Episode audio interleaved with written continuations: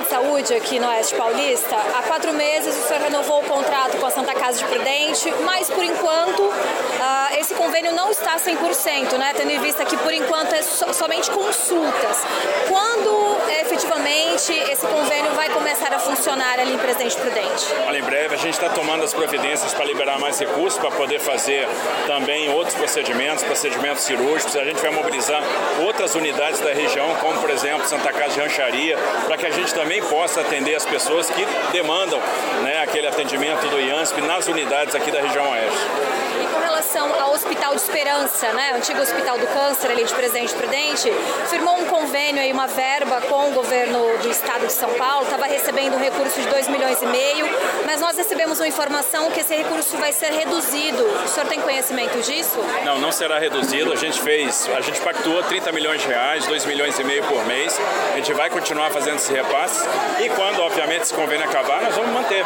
Né? Vamos fazer a prorrogação, porque a gente sabe que é importante, é um hospital que tem uma grande capacidade, vinha ali com vários leitos fechados, capacidade ociosa. É importante para a região, porque a gente não pode ter paciente de câncer da região de Prudente indo para Jaú, indo para Barretos para fazer o seu tratamento.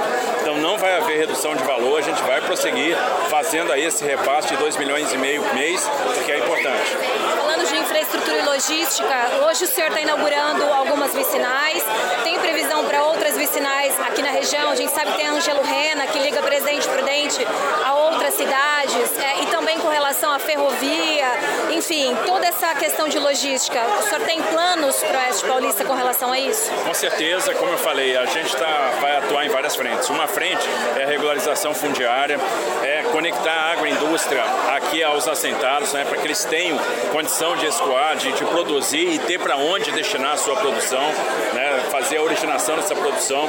Nós vamos também investir na questão da logística, porque não adianta produzir sem oferecer a logística. E aí nós, vamos, nós temos muita coisa planejada para toda a região, a ligação do Mirante do Paranapanema, por exemplo, com o próprio Paraná, de outras vicinais, outras ligações importantes. Estamos acompanhando aquilo que está no contrato da Rumo Logística, que é a recuperação do ramal de Panorama. O ramal de Panorama vai ser fundamental aqui na região oeste, essa ligação ferroviária de Panorama para Bauru, que tem uma previsão de ficar pronta entre 2028 e 2029. Nós vamos acompanhar isso de perto, porque a gente sabe quanto a ferrovia pode impulsionar a logística aqui do oeste, né? E com também vamos investir na logística de armazenagem e na logística de irrigação. Na questão da irrigação aqui, porque a gente sabe que é, a, a, gente pode. Nós temos uma região.